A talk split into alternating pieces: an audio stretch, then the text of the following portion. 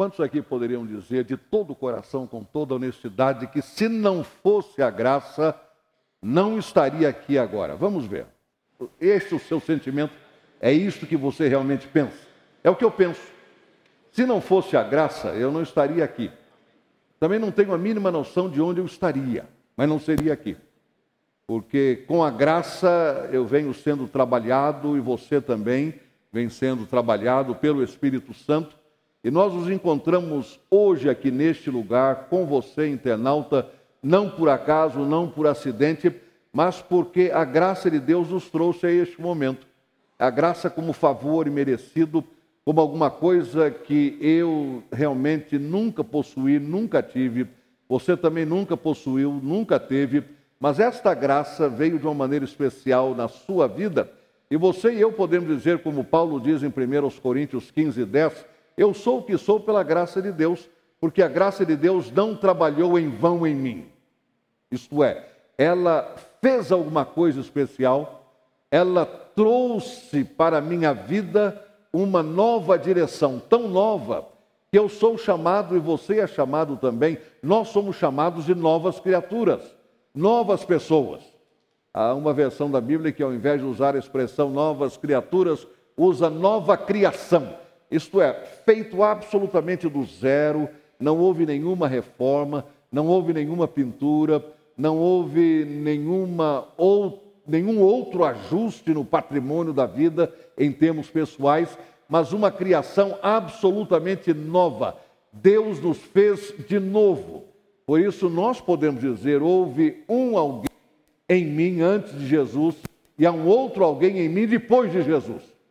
A sua vida e a minha vida é como a história, antes de Cristo e depois de Cristo. Não é a mesma coisa.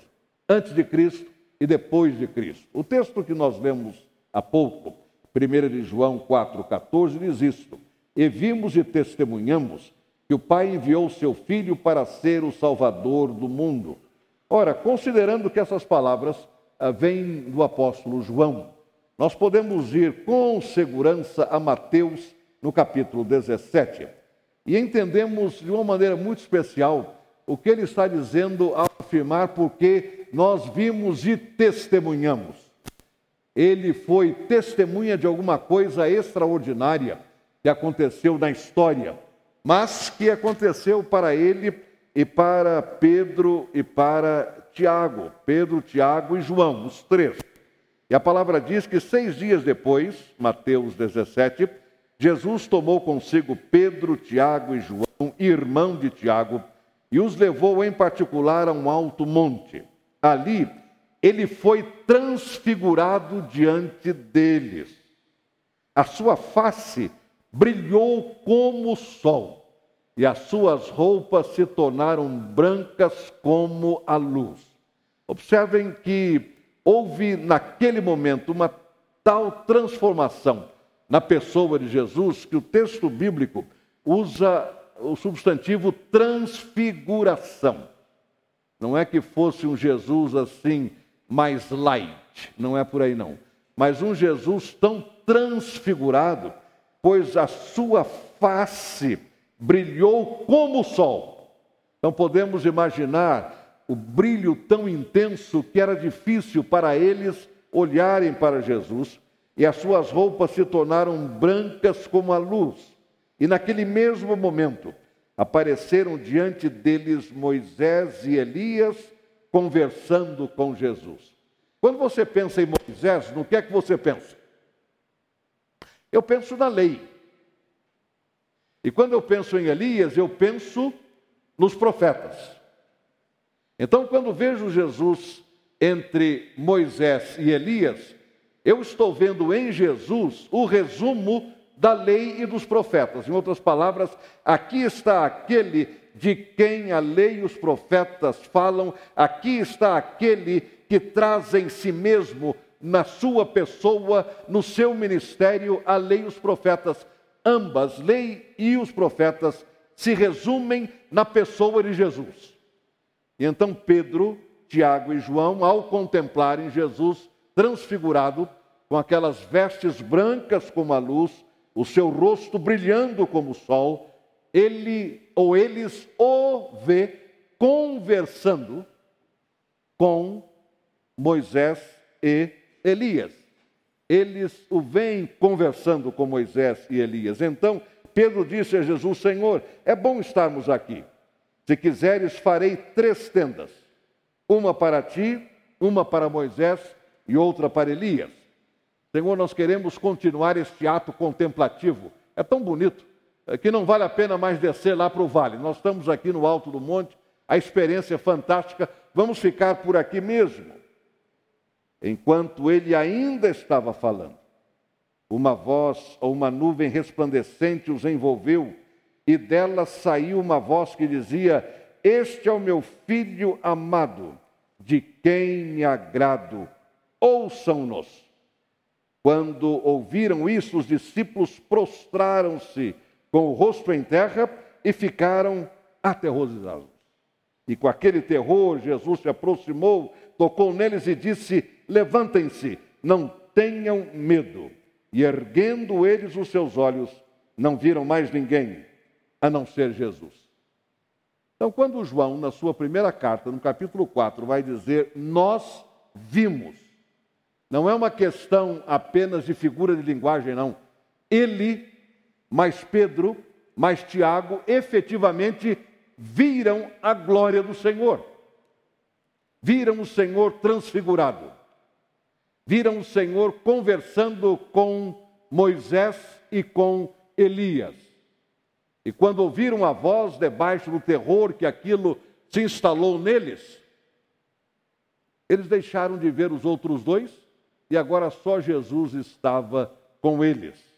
Esta experiência o marcou, como também aos outros dois, de uma tal maneira que no mesmo livro de primeira de João, na primeira carta, no capítulo número 1, João vai dizer, mais uma vez, como essa experiência bateu no seu coração. Ele diz: o que era desde o princípio, o que ouvimos, o que vimos com os nossos olhos, o que contemplamos e as nossas mãos apalparam. Isto proclamamos a respeito da vida. Uma experiência completa, absoluta. E ele está dizendo aqui, muitos anos depois, olha, aquilo que a gente viu, que a gente contemplou, que as nossas mãos apalparam, isto é a palavra da vida, a vida se manifestou, nós a vimos e dela testemunhamos e proclamamos a vocês a vida eterna que estava com o Pai e nos foi manifestada. Proclamamos o que vimos e ouvimos, para que vocês também tenham comunhão conosco. A nossa comunhão é como o Pai e com seu Filho Jesus Cristo. Escrevemos estas coisas para que a nossa alegria seja completa. Ele dá agora um testemunho pessoal, ainda um pouco mais pormenorizado, pois ele fala da contemplação, das mãos apalpando, vendo a própria palavra da vida diante deles e dizendo: aquilo que nós vimos e estamos testemunhando, isto nós também proclamamos. Vimos Jesus, testemunhamos da transfiguração de Jesus, da glória do Pai em Jesus, ouvimos a voz dizendo que este é o Filho amado em quem o Pai tinha grande alegria e agora queremos passar isso para que vocês também conosco tenham uma alegria completa. Nós vimos e nós testemunhamos. E no capítulo 4, como lemos, ele diz: Nós testemunhamos que o Pai enviou seu Filho para ser o Salvador do mundo. A visão que eles tiveram naquele momento foi do Cristo Salvador, do Cristo que veio para trazer a salvação de Deus, para trazer o amor de Deus, e é o Senhor Jesus quem traz essas mesmas palavras, ainda no Evangelho de João, no capítulo 3, dizendo a partir do versículo 16: Porque Deus tanto amou o mundo que deu seu Filho unigênito para que todo que nele crê não pereça, mas tenha vida eterna. Pois Deus enviou seu Filho ao mundo não para condenar o mundo. É o Senhor Jesus quem diz isso. Às vezes na leitura temos a impressão que é João quem escreveu João 3,16. Ele escreveu, mas as palavras vieram dos lábios de Jesus. Jesus é quem diz, porque Deus amou o mundo de tal maneira que deu o seu Filho unigênito, para que todo aquele que nele crê não pereça, mas tenha a vida eterna. Agora, Deus não enviou o seu Filho ao mundo para condenar o mundo. Jesus não veio para liquidar conosco. Jesus não veio para nos condenar. Jesus nos veio para nos alienar ainda mais. Jesus veio para nos salvar. Como testemunha de Deus, quem nele crê não é condenado. Mas quem não crê já está condenado por não crer no nome do Filho unigênito de Deus. Nós já nascemos com a condenação do pecado. Já nascemos assim. Daí o Senhor Jesus dizer: aquele que crê é salvo, mas quem não crê já está condenado. Não é que ele vai ser condenado, já está. Na realidade, quando nós nos aproximamos de Jesus e nós nos tornamos testemunhas dele, como João, que viu, que apalpou, que ouviu, que percebeu e diz: e agora me tornei uma testemunha e sou um proclamador disso, nós passamos da condenação para a vida eterna. Porque condenados já estamos. Sem Jesus, já estamos condenados. Mas com Jesus, estamos para sempre salvos, para sempre libertos, para sempre perdoados, para sempre transformados, para sempre purificados em Jesus. Irmãos, isto é extraordinário. Nós vivemos cada dia à luz desta certeza, desta convicção de que estamos para sempre salvos, salvos por toda a eternidade. Podemos com garantia, garantia vinda de Deus, enfrentar a eternidade. Podemos com a garantia vinda de Deus deixar este mundo para entrar na eternidade. Nós estamos para sempre salvos, porque Jesus não veio condenar, ele veio salvar. E então João diz: Olha, o que nós vimos, testemunhamos, isto nós também proclamamos. O que proclamamos é simples: Deus enviou seu Filho para salvar o mundo. Para salvar você e salvar a mim. Por isso comecei perguntando: quantos aqui podem afirmar que, se não fosse a graça de Jesus, não estariam aqui todos, pelo menos daqui de cima, todos levantaram a mão, vi todas as mãos levantadas. Isso quer dizer que no seu coração há uma certeza, há uma esperança que jamais será retirada de você. É a certeza da sua salvação. Ainda que Satanás queira de uma forma ou de outra, atacar você, prejudicar você, oprimir você, e ele oprime mesmo, não tenham dúvida disso, ele oprime mesmo. O apóstolo Paulo, escrevendo aos irmãos em Corinto, na sua segunda carta, no capítulo 1, ele diz que chegou o um momento que ele foi tão avassalado, tão atacado, tão oprimido, que ele se desesperou da própria vida. Imagina o seguinte: Paulo que diz, posso todas as coisas naquele que me fortalece, ficou desesperado. Ficou desesperado. Era muito ataque, era muita pressão, era muita opressão, mas pela graça de Deus, ele trazia na sua alma o perdão de Jesus. Ele trazia no seu coração a certeza de sua salvação a condenação não existia mais para ele. Daí ele dizer em Romanos capítulo 8, versículo número 1, que aqueles que estão em Cristo já passaram, não é que vão passar, não, já passaram da morte para a vida, do estado de condenação para o estado de absolvição, de aceitação e de salvação. Meu irmão, minha irmã, este é o seu caso. É você. Paulo está falando de você. Você em Jesus já não tem condenação alguma. Em Jesus, meu irmão e minha irmã, você está para sempre seguro. e diante das circunstâncias as mais adversas que talvez lhe acometam. Você pode erguer a sua cabeça e dizer: no nome de Jesus, eu já venci tudo isso. Estou a cada dia me apropriando da vitória. Estou a cada dia me apropriando daquilo que o Senhor tem para mim. Mas eu já tenho a garantia da vitória, porque dentro de mim está o Espírito Santo, que é o penhor. E o que é o penhor? Senão essa garantia.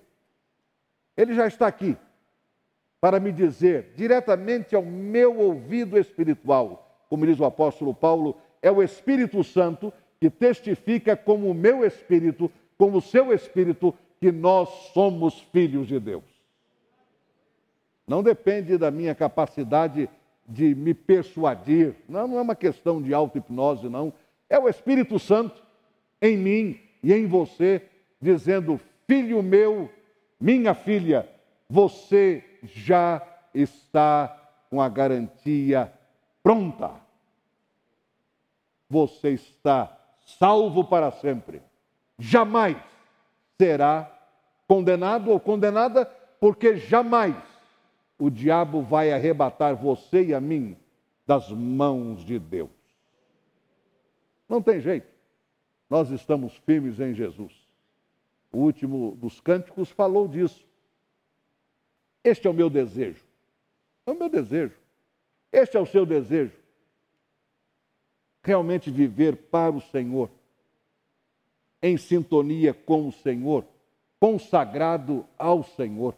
Por isso, aquilo que você e eu vimos em Jesus, quando a Ele viemos pela fé, é isto que dá força e conteúdo ao nosso testemunho.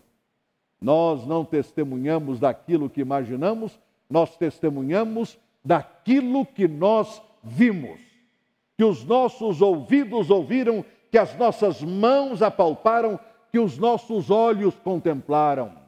Nós temos um testemunho vivo, não é um testemunho amarelado pelo tempo, mas um testemunho que é renovado cada dia pela presença do Senhor em nosso coração. Nós devemos levar isso nesta semana agora. Toda vez que eu falo em ser testemunha de tempo integral, não é uma frase de efeito, não. É a mais pura realidade. Eu e você estamos 24 horas por dia falando de Jesus, com ou sem palavras. Com ou sem palavras.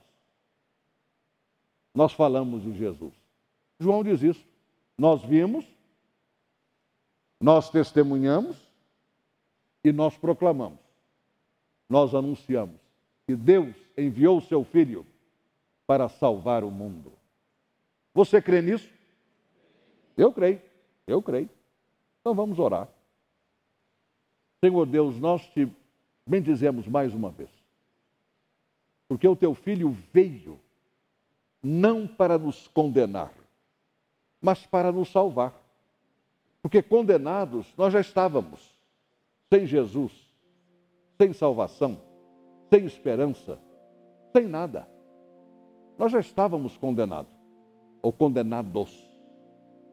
Mas através de Jesus, perdoados por Ele, purificados pelo sangue dele, nós hoje, com a alma feliz, podemos dizer: Eu sou um perdoado por Jesus eu sou um transformado por Jesus. E aquilo, Senhor, que nós vimos, que nossas mãos apalparam, que os nossos ouvidos ouviram, tudo isto constitui o nosso testemunho de que tu vieste para salvar e não para condenar. Se houver entre nós, o que provavelmente não haja, alguém sem a tua presença no coração. Que esta seja a noite. Se houver entre os internautas alguém, internautas alguém que ainda não conhecem Jesus como Senhor e Salvador, que esta seja a oportunidade de eles também verem, ouvirem, sentirem e terem a certeza de Jesus. Se você que me ouve neste momento, onde quer que você esteja, onde quer que você esteja, como parte desta congregação ou como parte dos nossos internautas, eu quero que você ouça com atenção esta oração e a repita no seu coração, com fé e com confiança. Senhor Jesus, muito obrigado porque vieste para me salvar. Muito obrigado porque derramaste o teu sangue na cruz. Muito obrigado porque venceste a morte quando deixaste aquele túmulo vazio. E agora, Senhor Jesus, eu coloco a minha vida nas tuas mãos. E eu peço que tu me transformes, que tu realizes em mim o milagre do novo nascimento. Eu quero dizer como o apóstolo João, eu vi, eu ouvi, eu estou testemunhando e agora eu estou proclamando que Deus enviou o seu filho para me salvar. Muito obrigado, Senhor, porque tu és o meu Salvador e o meu Senhor para todo sempre. E porque a minha vida está garantida para sempre nas tuas mãos. Amém.